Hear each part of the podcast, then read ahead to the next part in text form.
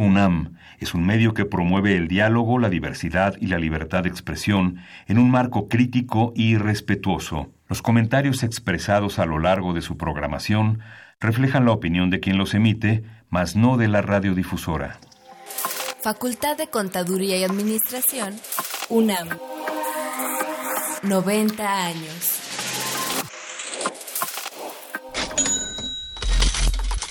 Consultorio Fiscal. María Concepción González de Chicago dice que hace 12 años Radio. presentó suspensión de actividad. Un programa de Radio UNAM Hay una PTU entonces que se determina. y de la Secretaría de Divulgación y Fomento Editorial de la Facultad de Contaduría y Administración. Si bien es cierto, estamos, hablando- estamos comentando todo lo que tiene que ver con la contabilidad. Tocaremos el tema de las deducciones personales, obviamente, porque no son tan fáciles de aplicar en realidad. Consultorio Fiscal. Radio. ¿Qué tal? Muy buenas tardes, tengan todos ustedes. Mi nombre es Carlos Burgoa y el día de hoy pues seguiremos hablando como cada semana de temas que son de alta relevancia. Y bueno, estamos en un mes que es interesante porque pues se le da denominado el mes del testamento, se le ha denominado el mes patrio sin duda. Hoy en día se le denomina el mes del 0% de crecimiento y así le vamos a poder ir cambiando los nombres. Pero bueno, se llama para ustedes el día de hoy herencias y legados. Aprovechando todas estas cuestiones eh, coyunturales, por lo que está de moda, no de moda, de promoción o ayuda a la redacción del testamento a un costo más accesible. Y para ello tenemos a dos invitadas que la verdad a mí me encanta tener invitadas, les voy a decir por qué. El mundo siempre se ha caracterizado por ser dominado por la presencia masculina, que yo creo que es al revés, ¿no? Se dice mucho que en la época medieval eran los que iban a ser guerreros y todo, pero la verdad quien tenía la cultura era la mujer en casa. Era quien aprendía el arte, era quien hacía todo. Son cosas que casi no se cuentan, pero cuentan mucho, dirían hace seis años atrás. Entonces quisiera presentarles en primer lugar este, a la maestra Coral González Mercado. Ella es licenciada en Derecho por la Facultad de Estudios Superiores Acatlán, en donde también obtuvo su maestría en Derecho y desde luego fue la primera en obtenerlo por alto rendimiento académico. Ella es catedrática de dicha facultad, aquí en la UNAM también, postulante en el área civil, mercantil y familiar, coautora de algunos libros, recientemente nos ayudó en la presentación de alguno. Y me siento muy contento porque es socia de Burguato, le doy asociados, maestra. Bienvenida. Muchas gracias, buenas tardes a todos. Y también me siento muy, muy, muy, pero muy, muy contento de que tengo a la maestra de Yanira Arisbe Gutiérrez Hernández. Ella es licenciada en Contaduría por la Facultad de Contaduría y Administración de la UNAM, en donde también cursó su especialidad en fiscal. Es maestra en Derecho Administrativo y Fiscal por la Barra de Abogados, catedrática de nuestra facultad, también en la Universidad del Valle de México y en la UNITE, coordinadora de sección de la revista Consultorio Fiscal, y directora de Arisbe Corporativo Jurídico Fiscal, Contralora en Conductores ARSA SADCB, también coautora de estos libros que estuvimos recientemente, articulista, y bueno, pues me puedo seguir toda la tarde. Y amiga de todos. Y amiga de, de todos ustedes sobre todo. Así es, bienvenida maestra. Muchas gracias por invitarme. Tú, sí eres, tú siempre lo he dicho, un gran conocedor del tema. Y no por la introducción que hiciste tan bonita para las mujeres, en general, lo sé. Así gracias es. por invitarme. Vayan tomando nota de cuántas mujeres pisan este lugar. Digo, desde luego, además de la maestra Susana, pero me refiero como invitados. Para que ustedes también, si alguien, algún día tienen inquietud de que alguien nos platique, ¿por qué no? Pues háganoslo saber. Oigan, yo quisiera escuchar lo que dice la opinión de fulano de tal. Y créanme que nosotros, eh, y a la parte del equipo de producción, nos será muy grato también recibir ese tipo de sugerencias. Y bueno, para este tema, pues eh, recordemos que es algo muy, muy recurrente, que tuvo todo que ver con testamentos. Desde luego, esto se comenzó a ver la semana pasada. Hoy tocaremos en especial herencias y legados, pero no exime que si alguien tiene dudas de testamentos, por favor, nos lo haga saber. Para ello les pongo a consideración nuestros teléfonos, que es el 55 36 8989, repito, 55 36 8989. Aquí nos ponen la LADA, que es el 01800 50 52 688, repito, 01800 50 52 688. Y aprovecho para comentarles que tenemos asesoría fiscal gratuita al 5550 7998. También para que nos puedan ver y no solo escuchar, estamos en Twitter, arroba con su fiscal, repito, arroba con su fiscal, y en Facebook, que es FCA UNAM Oficial, para que ustedes aquí estén con nosotros. Y bueno, tenemos bastantes formas de comunicación, también el buzón, buzón de voz 5623 3281. Y pues ahí nos dejan todos sus eh, recados, inquietudes, chismes, eso es muy bueno en la ciudad. Y bueno, pues vamos a, a platicar hoy de herencias y legados. Pero bueno, antes de esto quisiéramos invitarlos a que también escuchen alguna cierta información que como cada semana tenemos nuestro info fiscal. Vamos rápido a él y regresamos. Consultorio Fiscal Radio.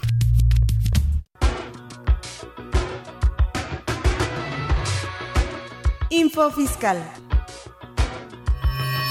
20 de agosto. La Secretaría de Hacienda y Crédito Público da a conocer la primera resolución de modificaciones a la Resolución Miscelánea Fiscal para 2019 y sus anexos 1 y 1-A.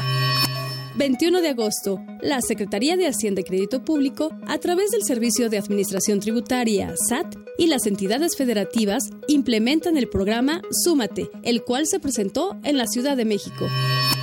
23 de agosto, la Secretaría de Hacienda y Crédito Público otorga el acuerdo por el que se da a conocer el estímulo fiscal, así como las cuotas disminuidas del IEPS aplicables a los combustibles que se indican, correspondientes al periodo comprendido del 24 al 30 de agosto de 2019. La Secretaría de Hacienda y Crédito Público comunica el acuerdo por el que se da a conocer los montos de los estímulos fiscales aplicables a la enajenación de gasolina en la región fronteriza con los Estados Unidos de América, correspondientes al periodo comprendido del 24 al 30 de agosto de 2019.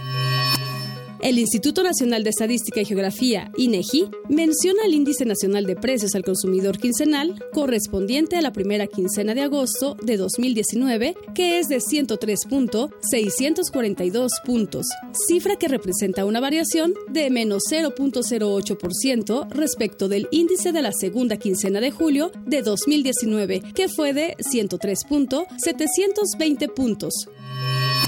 La Secretaría de Hacienda y Crédito Público da a conocer el listado de contribuyentes que promovieron algún medio de defensa en contra del oficio de presunción a que se refiere el artículo 69-B, primer párrafo del Código Fiscal de la Federación, vigente hasta el 24 de julio de 2018. Con relación al artículo segundo transitorio del decreto por el que se reforma el artículo 69-B del Código Fiscal de la Federación, publicado el 25 de junio de 2018, o en contra de la resolución a que se refiere el tercer párrafo del artículo 69-B. Una vez resuelto el mismo, el órgano jurisdiccional o administrativo dejó insubsistente el referido acto.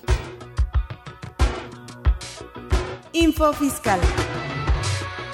XEUN AM 860 Radio UNAM. ¿Sabes si lo que te dicen es verdad? Entérate aquí, en Cuentas Claras. Cuentas Claras.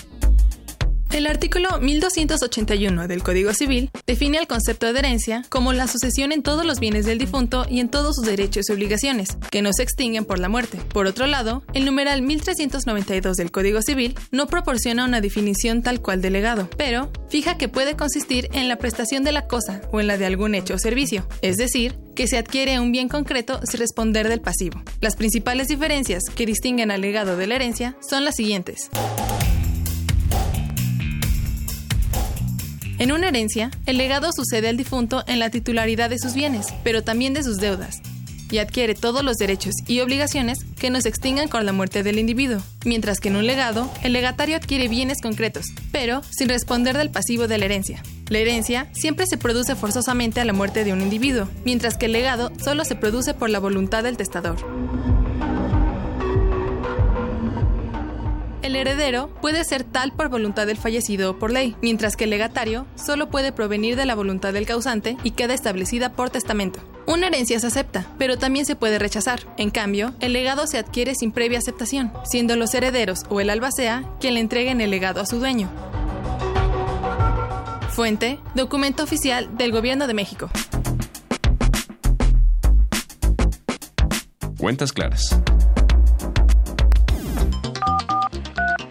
Llámanos, nos interesa tu opinión. Teléfonos en cabina 5536 8989. Lada 01800 5052 688.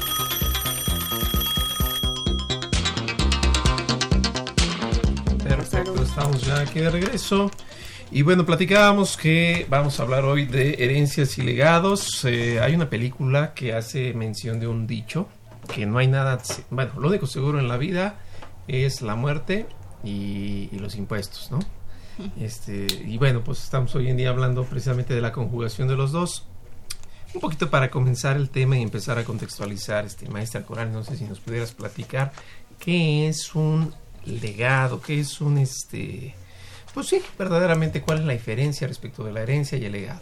Ok, bueno, pues previamente es importante comentar que tanto la herencia como el legado pues son consecuencias del fallecimiento de una persona. Sí, eh, estas figuras invariablemente solo se van a activar en esos casos y no antes. Digo, lo, lo menciono porque hay gente que piensa que se puede heredar en vida. Ah, sí, que es algo bien común. Sí, claro, y hay que hacer distinción que pues eso es una donación, más no, no, no una herencia. Sí, entonces este, si pensamos en la herencia podemos considerarla y definirla como todo ese conjunto de bienes que se van a suceder a una persona ah, después de su fallecimiento en realidad pues son básicamente todos sus bienes, son sus derechos, son sus obligaciones y son ciertas disposiciones que una persona pues puede contemplar en su testamento, ¿no? Como es reconocer una deuda, reconocer un hijo, asignar a quien tendrá la patria potestad cuando pues cuando este cuando muera, si es que tiene hijos menores de edad y, y situaciones de esa naturaleza. Eh, pero bueno, haciendo la diferencia con el legado, el legado es algo específico, es un bien o un derecho específicamente determinado en relación a todos sus bienes. es mm, decir, la herencia es el conjunto de todos los bienes, todos los derechos, todas las obligaciones, todas las cargas que pueda tener esta persona, porque bueno, entendemos que en la vida diaria pues una persona adquiere derechos, adquiere obligaciones, adquiere bienes y, y bueno, pues repentinamente o no tan repentinamente puede fallecer eh, y no por ese simple hecho pues sus bienes se extinguen o sus derechos y obligaciones, ¿no? Sino que esos pues tienen que pasar eh, en favor o de una persona. Eso es una herencia. Y un legado es cuando el testador, la persona que muere, eh, señala específicamente qué le va a corresponder a tal persona. Ah, ok, es decir, es a título particular. A título particular, a manera de ejemplo, podría decirse, heredo todos mis bienes a tal persona y heredo mi coche tal, con número de placas, número de motor, específicamente a alguien. Ajá, eso es un legado, es decir, de manera muy, muy específica el bien que se va a heredar, es decir, lo excluye de la masa hereditaria, de todo un conjunto de bienes.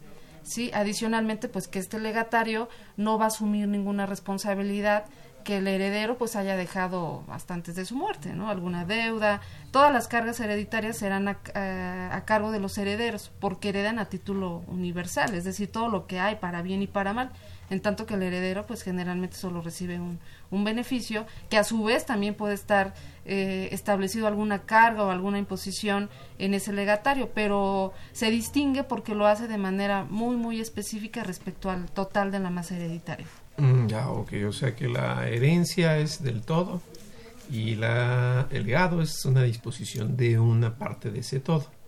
Así es. Para, diferenciar. La herencia, pues sin duda puede ser por testamento o puede ser porque le venga de ley, ¿no? Sí, por sucesión legítima, que sería la forma de transmisión. La maestra Coral al inicio hacía la distinción. Cuando es transmisión en vida, que está mal dicho, va a recibir eh, herencia en vida, no va a heredar en vida, o herédales en vida a tus hijos, no, eso serían donaciones. la, la herencia, desafortunadamente, previo tiene que haber un deceso y a partir del deceso se pueden transmitir los bienes o a, a, través de un testamento o a través de la sucesión legítima. A través de un testamento, si el, si el autor de la sucesión, el de cuyos, tuvo la precaución de haber hecho este testamento, en donde va a plasmar su voluntad. Al inicio de nuestro programa en la cápsula creo que daban una definición que a mí me gusta mucho del Código Civil respecto a lo que es el testamento. A diferencia de la sucesión legítima en donde de manera familiar los más cercanos van a recibir esos bienes, esa masa hereditaria, dado que no hubo una disposición específica y de acuerdo a la cercanía familiar de la persona que fallece y además previo a un juicio sucesorio, desafortunadamente, van a poder heredar. Y si no hubiera en su caso quien pudiera de manera familiar recibir estos bienes, pasarían a la beneficencia pública. Creo que por eso las autoridades en este mes que va a iniciar, septiembre, han hecho gran hincapié en que todo nuestro patrimonio, además de que debemos de saber cómo acrecentarlo, trabajando y haciendo muchas cosas, también hay que saber protegerlo y saber transmitirlo. Y una de esas formas precautoriamente es precisamente los testamentos. Entonces creo que este mes en donde las notarías nos permiten acercarnos un poco más o se hace esta campaña es porque tiene beneficios, esos beneficios van de acuerdo al servicio que necesite cada una de las personas de, para poder acercarse a realizar estos testamentos. Eh, puede ser un porcentaje menor, pueden ser tarifas, de acuerdo a la notaría y de acuerdo al servicio que se necesite, porque en algunos casos se requiere no solamente la elaboración del testamento, que pues más adelante les platicaríamos qué requisitos, pero básicamente también a lo mejor tener una asesoría por parte del notario, porque más que más que el abogado es el notario. Yo sé que el abogado tiene por supuesto toda la toda la expertise, pero cuando ya van a dar eh, de alguna manera formalidad al testamento tiene que ser ante notario. No, ok. Aquí es algo muy importante, yo creo que la gente debe saber que ya no existen desde hace años los testamentos que eran que estaba en la cama y que llegaban y obviamente, o sea, tiene que ser siempre un notario en el que esté presente por lo menos en la Ciudad de México, que es la inercia que han tomado muchos otros de los estados. Porque recordemos que la legislación pues es local, ¿no? Sí, efectivamente, anteriormente existían otros tipos de testamentos, como era el público cerrado, el hológrafo, que es el que se hacía desde casa, pero bueno, justamente como comenta la maestra de Yanira, eh, se requiere de una asesoría, no es tanto como decir a, quién dejo mis bienes. ¿Por qué? Pues porque son documentos que invariablemente podrían estar sujetos a manipulación. Entonces el notario, además de eh, señalar pues toda una posibilidad de a quién se le puede dar, a quién no, qué puede poner, qué no puede poner, si inclusive se pueden eh, dejar eh, herederos sustitutos, albacea, es decir, todo lo que un testador pueda establecer, a veces lo desconoce, a veces solo dice voy a dejar todos mis bienes a una persona, desconociendo que puede dejárselo a diversas, que puede dejar en porcentajes, que puede, es decir, todo lo que puede prever, pues es justamente la importancia de una buena asesoría, mm. documentarse previamente para elaborar una disposición testamentaria eficaz Sí, entonces estos testamentos pues carecían de esa seguridad jurídica, razón por la cual, bueno, pues hoy en día solo existe el testamento que se lleva ante notario público, dejando derogadas toda esa posibilidad de esos testamentos. Aún así, si hubiera alguno que en su momento se otorgó, pues bueno, llegando al fallecimiento, pues tendría que ser válido. Sí, fíjate que comentando esta parte, tuve un caso real cercano, además, eh, desafortunadamente en la época en, el, en la que cambió, porque efectivamente había una clasificación de testamentos público cerrado, hológrafo privado, marítimo, que bueno, en algunos casos ya hablaremos de las emergencias y, y sí, a lo mejor valdría la pena saber que se pueden hacer, pero de manera especial el testamento hológrafo, el testamento que se hacía privado, digamos, y que se guardó por años, fallece la persona, no se presenta ese testamento, en ese momento estaban vigentes aún los diferentes los diferentes tipos de testamento. Cuando se presenta después de años de haber fallecido la persona, eso ya no tenía validez. Entonces, algo que pudo haber sido muy transparente con todas las formalidades y sin menores y sin menores problemas, tuvo que abrirse un juicio sucesorio. Y aunque fue, digamos, no tan no tan largo porque sí estaba la voluntad, pero sí se tuvieron que hacer varias audiencias. Recuerden que toda esta parte de tribunales que se puede revisar en materia familiar están en Avenida Juárez, de acuerdo a la circunscripción hablando del Distrito Federal, pero algo que pudo ser transparente, pues dado pues la pena de, la persona a la que le fue conferido el testamento, que no lo presentó en su momento, desafortunadamente dejó de ser válido y tuvo que aplicarse un juicio. Entonces, no vale la pena si lo hacemos de manera anticipada.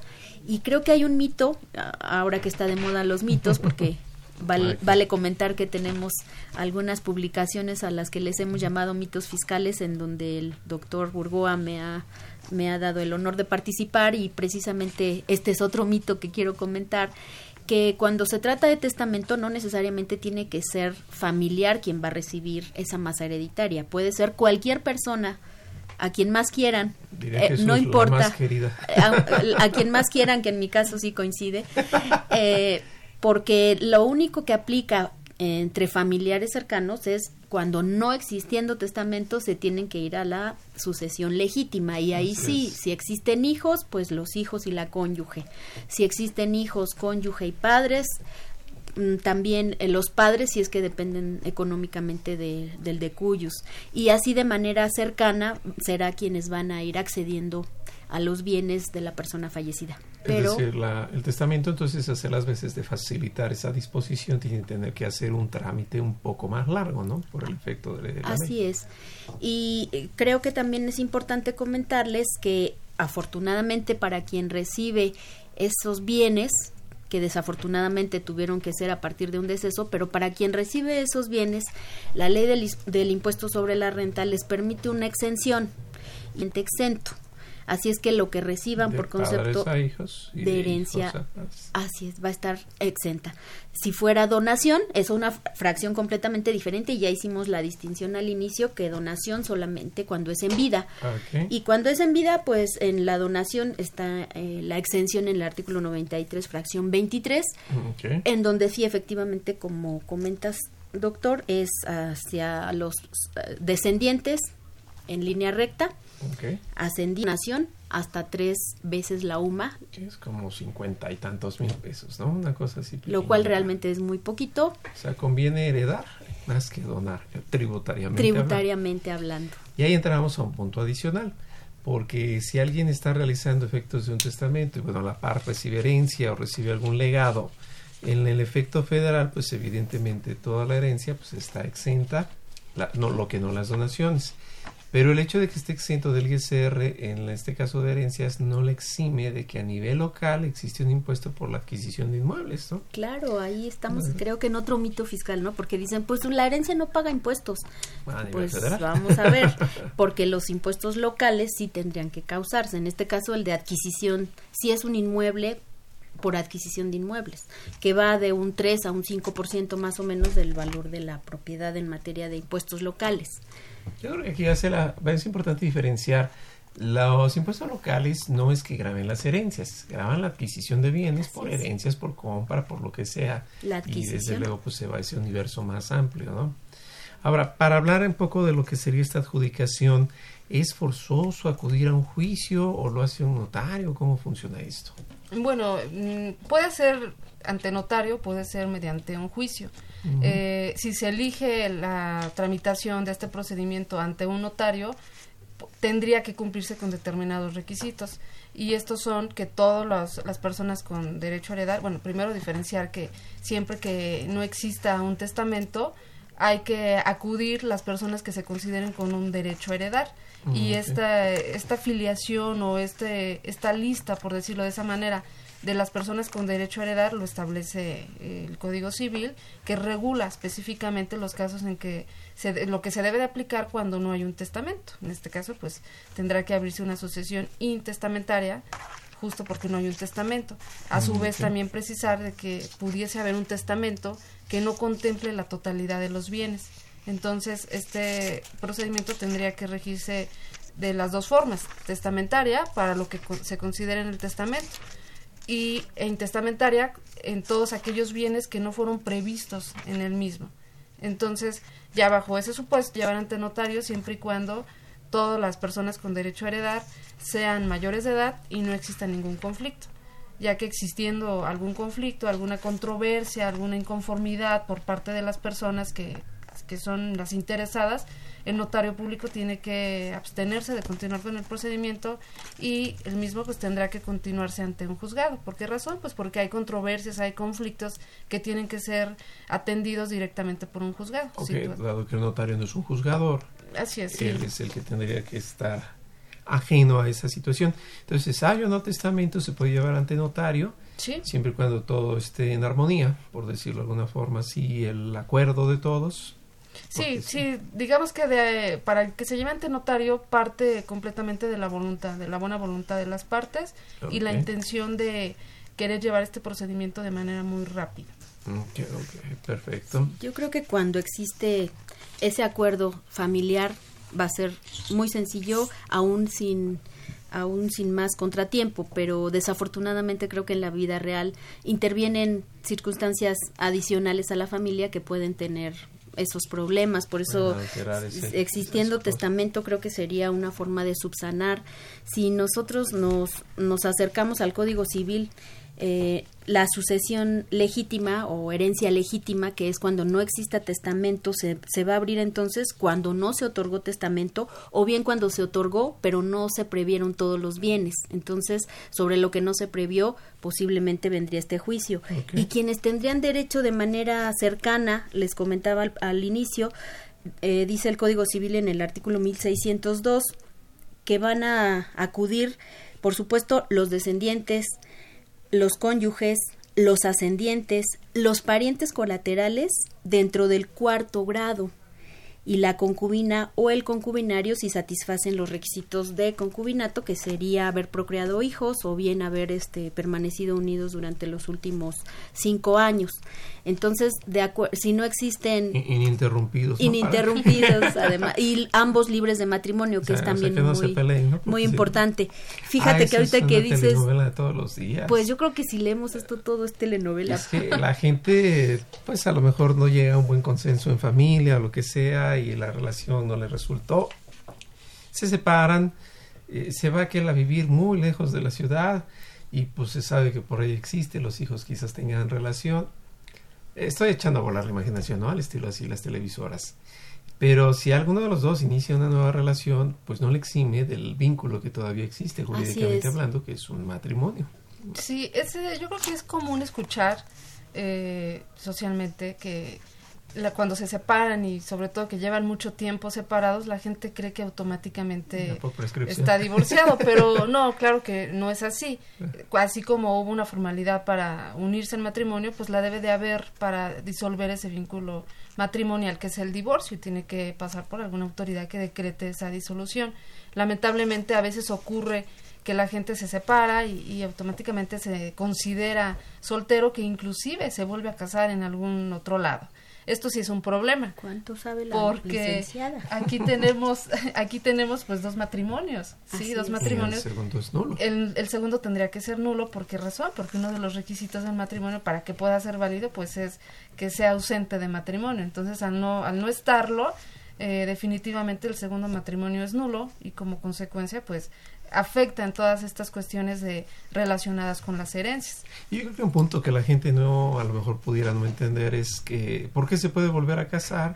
Pues porque para el momento del matrimonio no le están pidiendo a la gente el certificado de no matrimonio, o sea, eso no existe. sí, sobre todo cuando cuando la gente se casa en otros lados, donde no ah, tal vez pensemos que les pidan alguna constancia de no matrimonio, pero no va a ser a nivel general. Claro, no todos están en el mismo sentido. Es como si les pidieran la constancia de no antecedentes penales, pues no todos los trabajos lo piden, habrá quien sí, otros que no. Y ahí estaría saliendo mucha, mucha muchas cosas. Sobre todo esta última parte que comentas respecto al concubinato. Bueno, ya ya comentábamos que lo más importante son ambos libres de matrimonio, porque cualquier otra otra unión no estaría bajo los los textos legales. Pero inclusive el Código Civil prevé que si es eh, sucesión legítima en el cual eh, quienes van a acercarse a recibir esa sucesión, porque a lo mejor solamente existía concubinario o bien concubina, pero si acuden varios concubinarios o bien varias concubinas, a ninguno le corresponderá.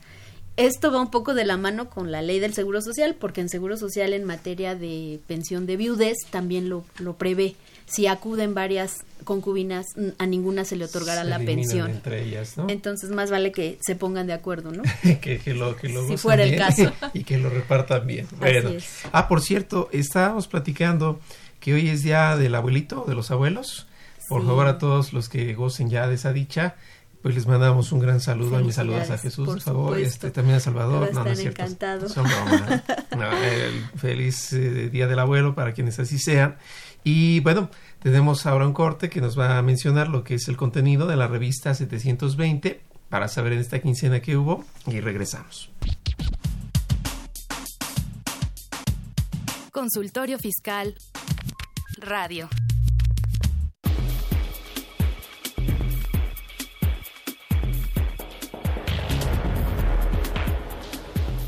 En esta edición, la 720 Consultorio Fiscal, como siempre, aborda interesantes artículos de corte jurídico, laboral, contable, financiero, prevención de lavado de dinero y fiscal. Humberto Cruz Hernández aborda los aspectos fiscales y contables de la IFRIC 23, incertidumbre ante la determinación del impuesto a las ganancias. Marta Josefina Gómez Gutiérrez analiza las entidades colegiadas en la Ley Federal para la Prevención e Identificación de Operaciones con recursos de procedencia ilícita en México y su referente en otros países. Alberto Falcón Colín examina la base para la exención en pagos por separación, salario mínimo general o unidad de medida y actualización. Hugo Daniel Reyes Cruz describe los impuestos a la economía digital. Estos y otros temas de gran interés se presentan en el número 720 de Consultorio Fiscal. Suscripciones a los teléfonos 5616-1355 y 5616-7755. También a través de la tienda electrónica publishing.fca.unam.mx o en la revista electrónica consultoriofiscal.unam.mx. Radio UNAM. ¿Los impuestos le causan problemas? ¿Dolor de cabeza? Ay, ¿qué le puedo decir? ¿Problemas de estrés? ¿Malestar estomacal? Ay. ¿No puede dormir? ¿Cuenta ovejas hasta el infinito? Basta de sufrir. Nosotros tenemos la solución. La Facultad de Contaduría y Administración te asesorará en tus obligaciones fiscales, laborales y de seguridad social, tanto de manera personal como vía telefónica. Así es, ya no te preocupes por tu declaración anual. El Departamento de Asesoría Fiscal Gratuita, que se encuentra en la División de Estudios de Posgrado, te ayudarán en lo que necesites. ¡Oh, qué bien! ¿Y qué tengo que hacer? Solo tienes que llamar al 5550 7998.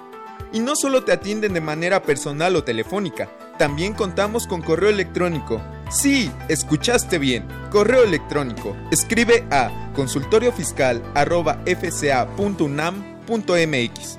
Con toda la ayuda que tendrás por parte de asesoría fiscal gratuita, tus malestares se irán al...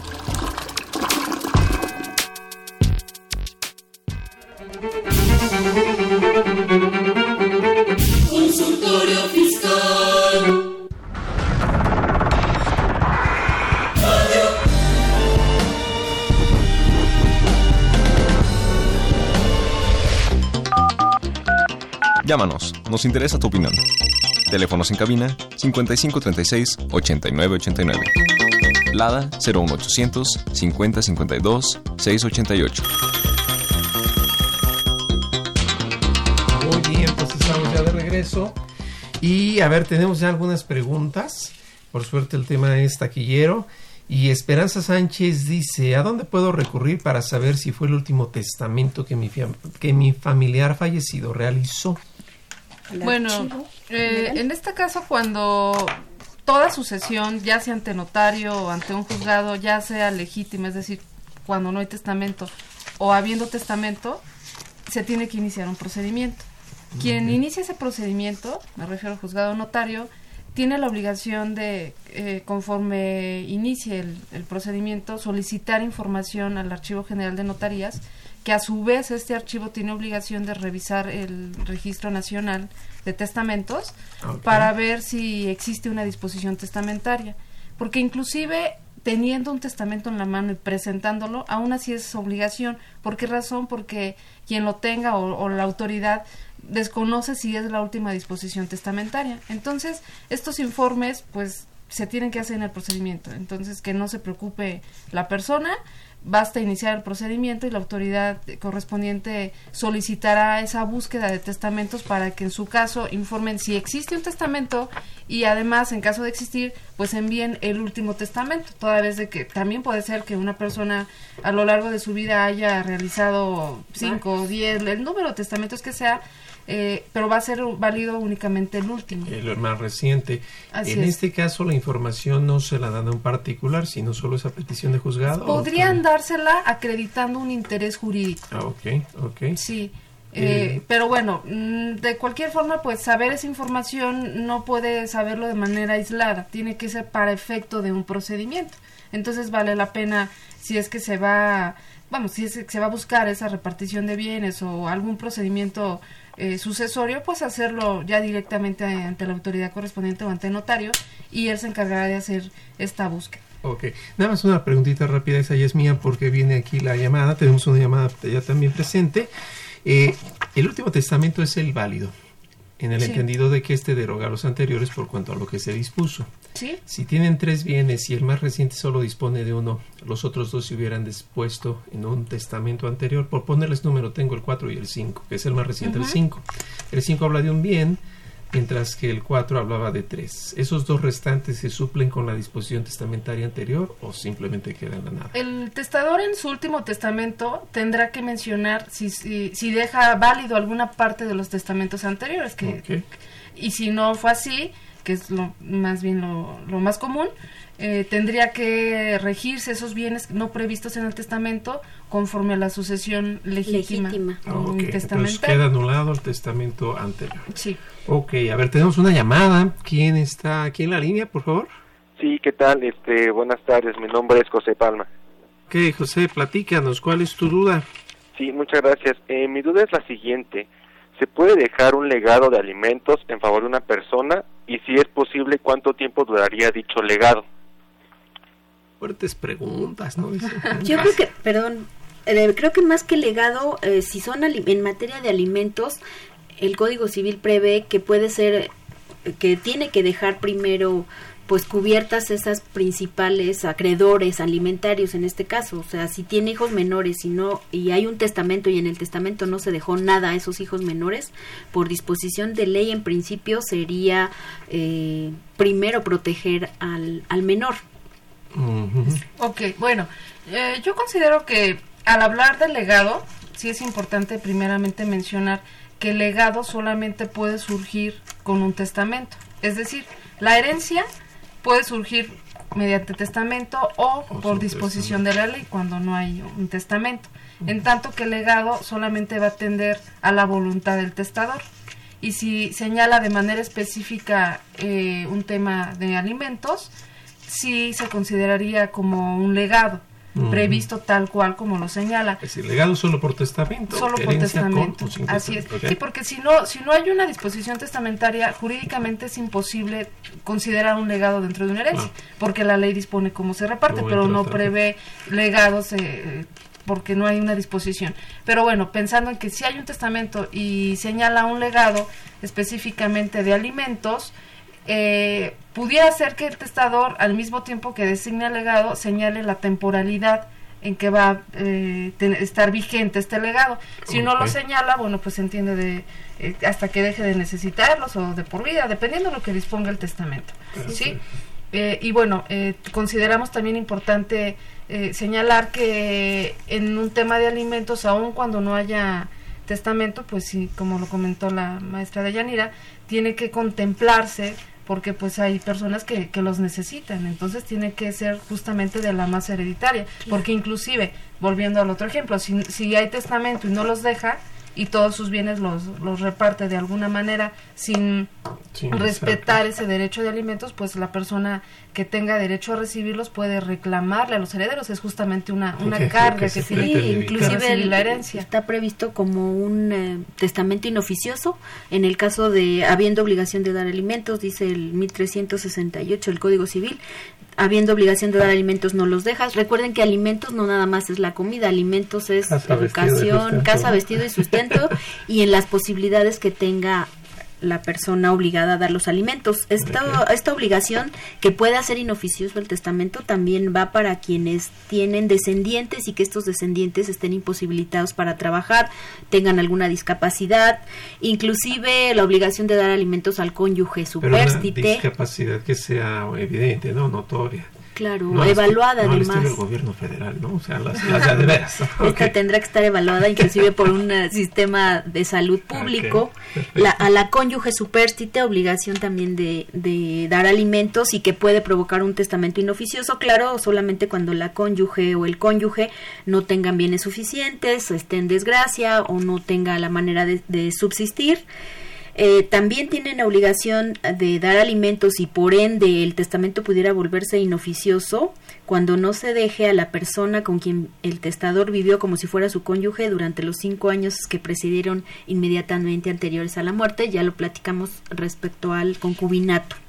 Y aquí precisamente es donde señala esta fracción quinta del 1368 que si se presentan varias concubinas, ninguna de ellas le corresponderá. Está peor que pelearse por el ramo de novia, ¿no? Que ni le muevan. Perfecto. Eh, Adán, no sé si hasta aquí está bien la pregunta, si tuvieras algún complemento que quisieras compartirnos. No, estuvo eh, muy, muy clara la, la respuesta que, que me brindaron. Muchas gracias. Perfecto, gracias. Entonces, pues ahí estamos con esta situación y hay más preguntas. Eh, tenemos también aquí por parte de Facebook, si nos están viendo, pues aquí ya darán cuenta. Rosa María Bravo Cano dice, mi mamá y su hermana son propietarias de un terreno. Mi mamá ya falleció. Las hijas de mi tía ya fincaron. Nosotros queremos delimitar área. ¿Qué debemos hacer? Bueno, pues ahí ya estaba ya se complicó por el hecho de, construir sobre el terreno. Eh, inicialmente pues tenemos una copropiedad que la escritura en la que se adquirió el, terreno eh, sin duda tiene que determinar el porcentaje en el que cada una de las dos es, es propietaria. Si no se señala pues se va a entender en igualdad de proporción solamente respecto al terreno. Si las eh, sobrinas ya este ya construyeron, pues eso es una edificación que invariablemente pues le, tendrá que corresponder únicamente a ellos. A ellas, la situación aquí es que al no estar delimitado, pues ellas no podrían decir, pues de aquí para allá es mío. Que pudieron construir en lo que no era suyo, corren el riesgo de perderle, pues. Sí, sí, por supuesto, porque aquí tendría que hacerse una subdivisión siempre y cuando las medidas y los requisitos de la, de la alcaldía lo, lo permitan en cuestión de superficie. Eh, si no es esto posible, pues tendrán que vivir en copropiedad y bueno, nadie está obligado a vivir en, copropiedad. Si esto no fuera eh, de la voluntad de ambas partes, tendría que venderse el inmueble, el terreno o hacerse efectivo el derecho del tanto, es decir, ofrecerse una a otra. Y la otra lo compra. Así es. Pero bueno, de la persona que ya falleció para poder eh, hacer uso de estos derechos, pues inicialmente tiene que aperturar la sucesión testamentaria, un testamentaria, para que se legitime y poder reclamar lo que responde de todo lo que le corresponde derivado de ese terreno. Que haya un nuevo dueño entonces. Sí. Para que con ese nuevo dueño y con el que todavía existe, que en este caso es la tía, eh, se pongan de acuerdo en la división y bueno, lo que tú decías, ¿no? Ya de tipo administrativo, si la alcaldía lo permite, hacer la división del terreno, sí. para que no le construyan donde no deba ser, ¿no? Sí, porque más adelante eso sin duda podría generar problemas, porque bueno, pues pensemos que todo lo que se adhiere al, al, a un inmueble, a una superficie, pues va a ser en beneficio de todos los copropietarios. Pero bueno, también ahí hay un tema de derecho de accesión mm. eh, que tiene que tomarse en consideración, pero pues siempre un buen acuerdo sin duda es lo que más les va a favorecer. Claro, claro, claro. Siempre se va la ley a respetar esos buenos acuerdos. Así es. Comentando la licenciada respecto a la copropiedad, se me se me vino a la mente un problema que también preguntan mucho eh, los, los contribuyentes respecto a eh, cuando nosotros empezamos con, esta, con este tema hablamos de que el testamento es un acto personalísimo, revocable, libre, por el cual la persona dispone de sus bienes. Cuando dice un acto personalísimo, vamos a hablar de una familia donde el padre y la madre desean heredar a los hijos. El padre tiene que heredar por su propio derecho y la madre tiene que heredar por su propio derecho. A su vez, si los padres estaban casados bajo régimen, se me ocurre, de sociedad conyugal, también hacer la, eh, el, el, comentario que los, la herencia o los bienes de la herencia no entran en el régimen de la sociedad conyugal. Si mi cónyuge recibe una herencia, es de mi cónyuge. Si yo recibo una herencia, es propio. a reserva de checar capitulaciones matrimoniales, pero en principio no tengan problema los familiares en que de repente puedan suponer que porque mi mamá le heredó a mi hermano y mi y su y mi cuñada va a recibir los beneficios, no tengan problema. esos bienes en principio no entran dentro de la sociedad conyugal. Nada más aquí yo creo que la gente tenga bien presente, como bien lo dice la maestra de Yanira, tenemos otra llamada en puerta, pero nada rápido apuntar, si bien existe un temor de que uno de los cónyuges que no es parte de la familia, es lo común que se escucha en la práctica, es que a mis hijos los conozco, pero con quien se casen, pues quién sabe ya no. Ese temor es válido, pero es de tipo más social, como que más, porque le vaya a influir en decisiones. Pues bueno, eso es algo que ni la ley puede alcanzar. Claro. Jurídicamente hablando, es si se le hereda, entonces esta persona no tiene por qué mezclarlo en la sociedad conyugal, dado suponiendo que se fuera el régimen en el que se han casado, ¿no? ¿Es así? Sí, efectivamente, por, por, disposición de la ley, todos los bienes que se adquieren en matrimonio derivados de una herencia o de un legado están fuera de una sociedad conyugal, salvo que en las capitulaciones matrimoniales se haya previsto que formaran parte. Pero sí, efectivamente, como menciona, pues hay ocasiones en que las parejas pues pueden llegar a pues a influenciar y generar con, conflictos, y pero que fírmale aquí, que vende, pues eso ya no lo alcanza. Sí, no, no pero va eso pues, de manera extrajudicial, Claro, sí, claro. no no puede estar considerado como parte de un derecho. Perfecto, pues entonces ahí está la estrategia, que todos se los donen los papás, ¿no? Bueno, tenemos una, tenemos una llamada, es eh, alguien que nos está pues apoyando siempre desde hace semanas atrás, ¿verdad, Yanira? Sí, tenemos la llamada de la, de la Asociación Mexicana de Contadores Públicos. Perfecto, la licenciada Mirna Mellón, que nos, nos quiere hacer algunas invitaciones, a la Ah, cual le agradezco no- la distinción de que nos de que nos hable y, y nos felicite a través de este medio. perfecto. Licenciada, ¿qué tal? Muy buenas tardes, ¿cómo está? Muy buenas tardes, doctor Alberto Burgoa. Muy, muy agradecida de tomar esta llamada y ser parte de su audiencia. Por supuesto, también agradezco muchísimo y felicito a la maestra Deyanira Arizbe con estos temas de gran interés para todos, ¿no? Que muchas veces nos da un poco de, de temor, pero qué, qué bueno que ustedes están tocando este tema tan sensible que muchas veces nos da esa parte de inquietudes, eh, de no saber qué hacer ante una herencia, ¿verdad? Yo creo que es un acto también de, de conciencia que tenemos que hacer y pues evitarnos algún problema, algún conflicto o alguna dificultad entre nuestros seres más queridos. Así es. Pues yo los, los felicito enormemente y bueno, pues también quería yo aprovechar este espacio para hacernos presente como asociación en su en su programa de, de radio y con toda la audiencia que estamos aquí para apoyar, para sumar, para fortalecer este y muchos otros este, temas de gran interés para para todos, ¿verdad? Es así es, pues muchas gracias. La asociación para estas fechas tiene también programada alguna actividad, licenciada. Sí, este doctor Burgoa, fíjese que tendremos nuestra convención anual, de lo cual hago una invitación extensiva a usted y a todo su amable auditorio para que asistan, para que se sumen, para que participen en nuestra convención anual, que es del 21 al 24 de noviembre y el, el- la sede será en Acapulco. Tendremos por ahí Excelente. participación de grandes ponentes, eh, tocando muchos temas también muy sensibles. Y bueno, lo que queremos es hacer fuerte esta difusión para que toda la comunidad estudiantil, profesional eh, y, y de todos los empresarios se sumen y participen en nuestros eventos. Por supuesto que tendremos ahí grandes sorpresas para todos ellos. Perfecto, licenciada. Entonces, del 21 al 24 de noviembre en Acapulco, yo pienso En que Acapulco. pues la página misma de la asociación quizás ahí maneje más a detalle Claro que esto, sí, es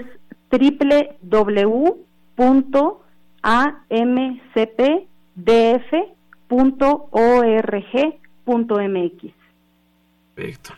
Bueno, digo, además Acapulco en épocas de noviembre con frío, pues suena bastante bien. Bastante Esa atractivo. combinación Nos, podría nos ayudar. hace falta relajarnos un poquito y por ello tenemos un momento de esparcimiento y de eventos técnicos muy muy gratos y muy benéficos para todos. Si necesitan quien vaya a hacer la avanzada, me avisa, licenciada, con todo gusto voy. Muchísimas gracias, claro que sí, con todo gusto hago la, la invitación y por supuesto que, que sí, este doctor Burgoa. Perfecto. Pues le agradecemos mucho, licenciada. Estábamos en comunicación, aquí seguimos con los programas y pues estaremos atentos de los avances que se vayan dando. Claro que sí, agradezco muchísimo a su auditorio, a los ponentes, a la contadora de Yanira por excelentes temas que están abordando. Ujú. Gracias. Muchas gracias, buen día. Hasta luego. Hasta luego. Bueno, pues entonces hay que, hay que agendar Acapulco. Y a la par, pues aquí hay todavía un poco de más preguntas. Voy a seguir abordándolas para no desatender ninguna. Análisis jurídico nos escribe, excelente programa, muchas gracias. Eh, Celeste Sarabeki Rojas dice qué hermoso, pues imagino que se refiere a mí, muchas gracias. Wow. Este, no, no es cierto, no sé. Es verdad. Pero gracias por lo que ah, es lo que toque esto. David Franco Ortiz, amigazo, es alguien compañero de hace muchos años, la verdad, alguien muy profesional. Yo la verdad le admiro el gusto que él tiene para seguir siendo tan jovial, tan alegre. Amigo, un fuerte abrazo y gracias por escucharnos. También nos escribe Rocío Rangel y ella nos pregunta, ¿me pueden recomendar algún notario público? Ella está ubicada en la delegación Cuauhtémoc, bueno, canal de Cuauhtémoc. Hoy en día, ¿qué, qué le podríamos decir para, para aterrizar si es que anda buscando un notario? Mm, bueno, pues no sé si sea precisamente para, para elaborar, disponer de un testamento, pues sí, sí es muy bueno porque finalmente, como hemos mencionado, pues el notario sin duda eh, dará esa toda esa asesoría y toda esa información necesaria para tomar pues una decisión tan importante y tan responsable como disponer de todos sus bienes. Porque bueno pues yo pensaría que pues la gente a lo largo de su vida pues adquiere bienes adquiere derechos adquiere obligaciones y, y pues qué mejor que decidir con toda la, la responsabilidad posible cómo los va a distribuir, ¿sí? y no dejar pues que la, la legislación eh, señale a quién le van a, a, corresponder, que sin duda pues sí son a sus parientes más próximos, pero pues qué mejor que la voluntad. Oh, y sí. pues de notarios pues, al, ¿qué te parece? al colegio de notarios, ¿no? Por, para no dar este algún dato inexacto, porque pero lo más importante yo creo que sí que lo hagan en esta época que es como una campaña pues algo así como para tener algún notario de cabecera valdría la pena más bien que dependiendo de la necesidad, como bien platicábamos, eh, se enteren principalmente por costos, que es un uh -huh. tema siempre muy importante, por cercanía, en donde se sientan más a gustos como el médico, ¿no? Sí, porque al final va, va a tener, va a llevar varios trámites con él, desafortunadamente comentaba hace ratito respecto a los padres, si el padre fallece y a lo mejor uh, deja a la cónyuge y luego la cónyuge a los hijos, pues de alguna manera es como un médico que va a ir llevando el todo el proceso legal de alguna forma, si necesita una asesoría, eh, pues a lo mejor es cotizar de alguna forma que no siempre dan de inicio los costos, pues dado la necesidad de cada, de cada persona. Perfecto. Tenemos más preguntas, pero vamos a ir rápidamente a tres minutos de finanzas y regresamos para seguir comentando el tema.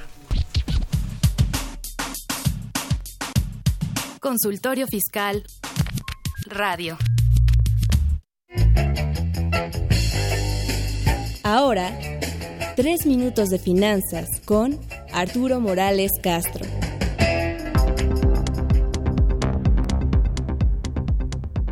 Hola, ¿qué tal? Hoy en Finanzas Personales comentamos de qué implica que las tasas de interés disminuyan en México. El Banco de México acaba de establecer una reducción en sus tasas de interés de referencia, lo cual es un acto de política económica que merece comentarse, pues la tasa de interés es un poderoso instrumento de política económica. La baja de 8.58% o bien no repercutirá en las tasas de interés que pagan las personas o las empresas o lo hará de manera tardía y reducida. Existen tres teorías para explicar por qué el movimiento de las tasas de interés.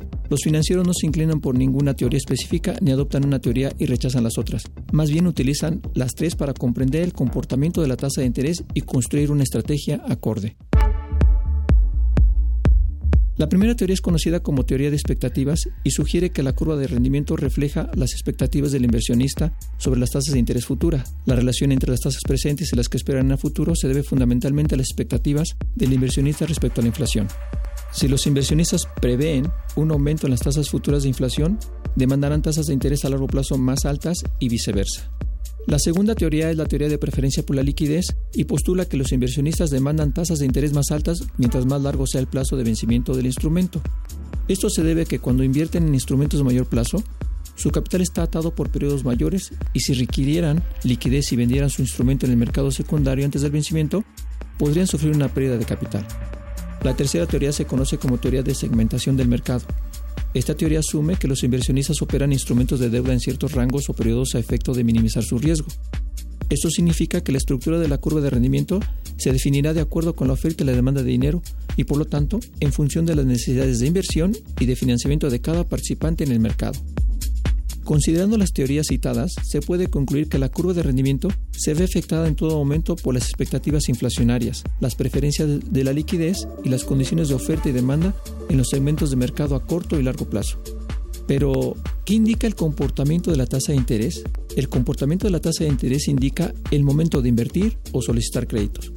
Por ejemplo, si en el curso de un periodo determinado la tasa de rendimiento comienza a elevarse drásticamente, esto indicará por lo general que la inflación está aumentando, por lo cual los inversionistas pueden esperar que las tasas de interés aumenten también y sería el momento de invertir, pero no de solicitar crédito. Por el contrario, si el inversionista supiera que las tasas de interés están a punto de disminuir, procuraría la inversión a largo plazo, entonces será el momento de solicitar crédito a largo plazo y no de invertir a corto plazo. En general, el análisis de la estructura de plazos de tasas de interés o curvas de rendimiento permite a los inversionistas identificar bonos sobre o subvaluados, así como cambios en las expectativas de mercado. Por regla general, los inversionistas están obligados a mantenerse atentos a las tasas de interés y diferenciales de rendimiento, así como estar al tanto no solo de la situación prevaleciente en el mercado, sino también de la dirección futura de las tasas de mercado. Esto con la intención de poder tomar decisiones de inversión y financiamiento. Hasta aquí las finanzas personales con el tema cómo influyen las tasas de interés en el financiamiento y las inversiones. Tres minutos de finanzas con Arturo Morales Castro. XEUN AM 860 Radio UNAM. Llámanos, nos interesa tu opinión. Teléfonos en cabina 5536 8989. Lada 01800 5052 688. Perfecto, bueno, pues hay varias preguntas, vamos a tratar de acotarlas rapiditas, ahora sí que como telegrama, diría un gran amigo. Dice, ¿qué es la nuda propiedad en las herencias? Bueno, la nuda propiedad es eh, en sí cuando una propiedad que debemos mencionar que la propiedad genera el derecho de usar y disfrutar de, de, un bien, esa es la propiedad. Y generalmente cuando se menciona, que es muy común, sobre todo en los testamentos, se dice dejo el usufructo, es decir, el uso a una persona por tanto tiempo, que generalmente es vitalicio, y la nuda propiedad es en sí, cuando esta persona fallezca o termine el usufructo, ahora sí va a gozar pues de la totalidad de ese derecho, es decir, tiene la propiedad, más no tiene la posesión. O sea, la tiene oculta, ¿no? Sí, lo contrario puede... de desnudo es nudo. ¿no? Okay, sí. La nuda propiedad. Pues sí, tiene, eh, cuando en, se otorga a través de usufructo, una herencia a través de usufructo o por testamento, eh, por ejemplo, dejo en usufructo a mi cónyuge y la nuda propiedad a mis hijos. La cónyuge va a ser propietaria, va a disfrutar, gozar, usar todo respecto bien? a los bienes y cuando fallece los hijos son propietarios.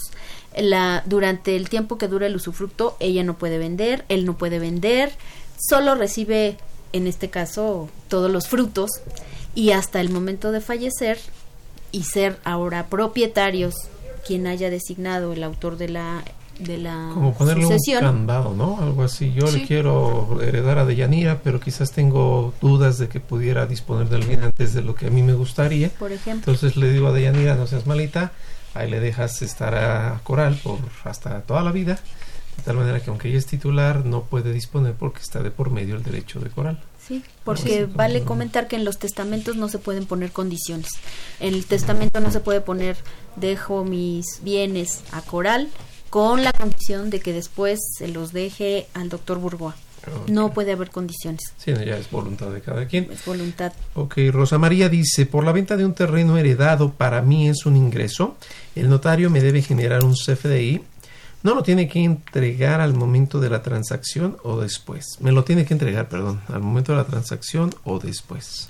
Está súper interesante y nos podríamos llevar un programa, pero la venta del terreno es un ingreso al vender en un ingreso para la que para la persona que vende. Si la persona que vende lo recibió como una herencia, no hay ningún problema. Pero tiene ahí algo que ponerse muy lista, que cuando determine la ganancia en venta de enajenación de bienes, debe de poner el costo de adquisición que tuvo el autor de la sucesión, porque pareciera que como fue por herencia no me costó nada, no deduzco nada como costo comprado de adquisición y todo es ganancia y me cobran el, un impuesto T por enajenación de bienes. Entonces ahí importante que reste el costo comprado de adquisición del autor de la sucesión, así lo señala la ley del impuesto sobre la renta. Para que no le grave tanto. Y con relación al CFDI es algo que también digamos que es novedoso porque los notarios deberían de estar emitiendo esos comprobantes del costo por adquisición de bienes que a veces no lo están haciendo y al porque al tiempo se van a necesitar precisamente para cuando se realice la enajenación. Ok, es como un comprobantito hay que, hay que guardar toda la vida más que el acta de nacimiento. Sí. Porque si no se complica. Nos escriben también algún notario qué asuntos en la Ciudad de México y al interior de la República, ya que el inmueble se encuentra en la Ciudad de México y ningún notario. Mm, como que la pregunta, entiendo, es más bien si hay que restringirnos a un notario de la localidad o no. Pues eh, es conveniente que se lleve eh, justamente por, por todos los trámites que deban hacerse. Sí, solo como una conveniencia, pero realmente pues una prohibición no, no la hay. Ok.